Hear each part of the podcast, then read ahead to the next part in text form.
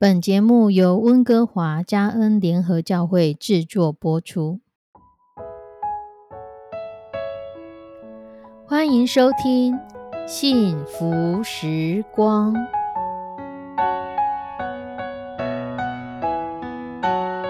亲爱的弟兄姐妹平安，我是 Judy，很开心今天您收听这个节目。愿我们生命中的每一天都浸泡在上帝的恩典大能中，明白神要在我们生命当中的旨意，从神支取我们身心灵所需的一切养分。人生的道路上有神一路的相伴，这是一件何等幸福的事情呢？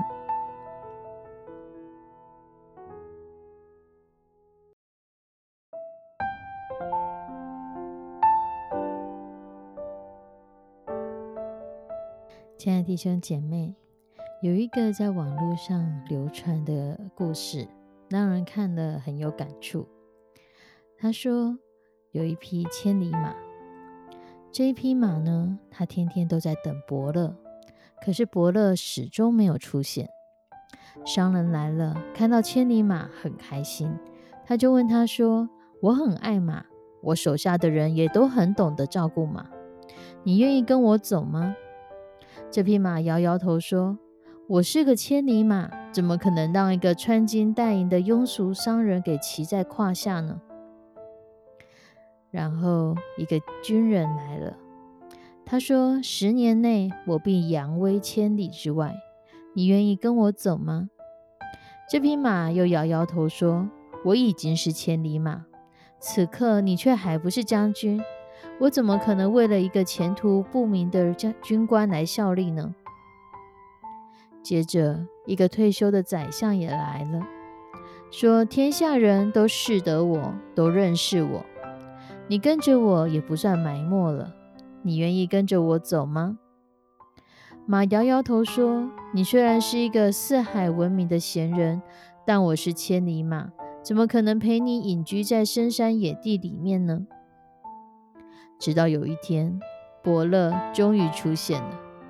一个下马高手奉皇帝的名来民间寻找千里马。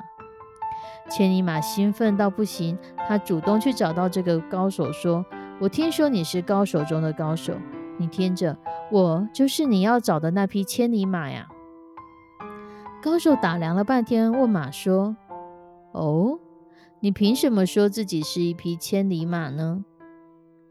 马以为对方一看到就知道自己是千里马，听到对方这么说，不免有些丧气，可是还是鼓起精神的说：“我能够日行千里，夜行八百，难道你看不出来吗？”高手说：“好，那你跑一段路来试看看。”千里马奋力的向前跑去，但只跑了几百公尺，他就气喘吁吁，汗流浃背了。高手摇摇头说。或许在年轻的时候，你是一匹千里马，但现在你已经老了，你不行了。刚才我只是不好意思说出来，你还是走吧。说完，这个高手就转身离去，只留下心里无比悔恨的老千里马。这个故事的结尾写道：有一匹千里马，终于等到了伯乐，可是伯乐不愿意带他走。因为他已经不是千里马。年轻其实是一种本钱，就算是犯错，也还有机会。老了，机会就越来越少，甚至没有机会了。只有非常幸运或非常努力的少数人，才可能像姜子牙那样问遇到文王。可是文王也只有那么一个。有些人会说，明天我就会遇到我的伯乐。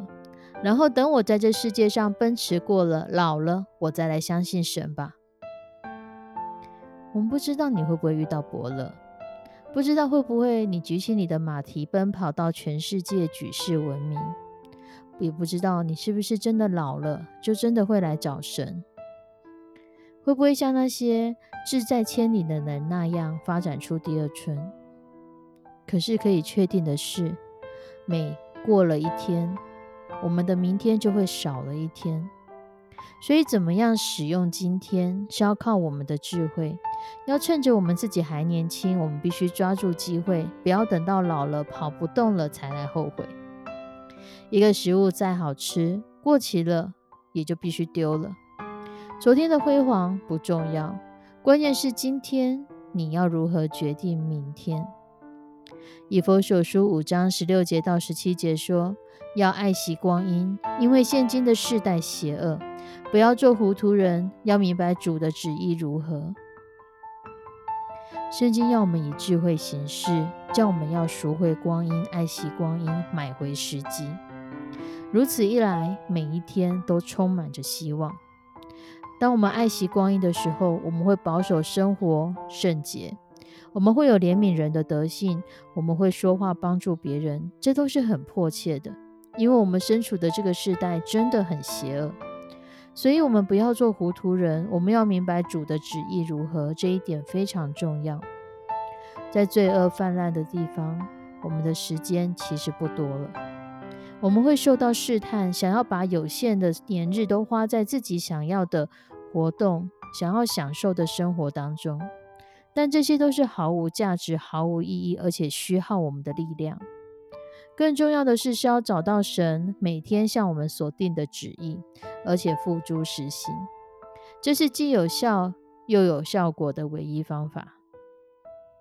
我们可以依照自己的意识和力量去做我们觉得神要我们做的事，可是却完全违背了主的旨意。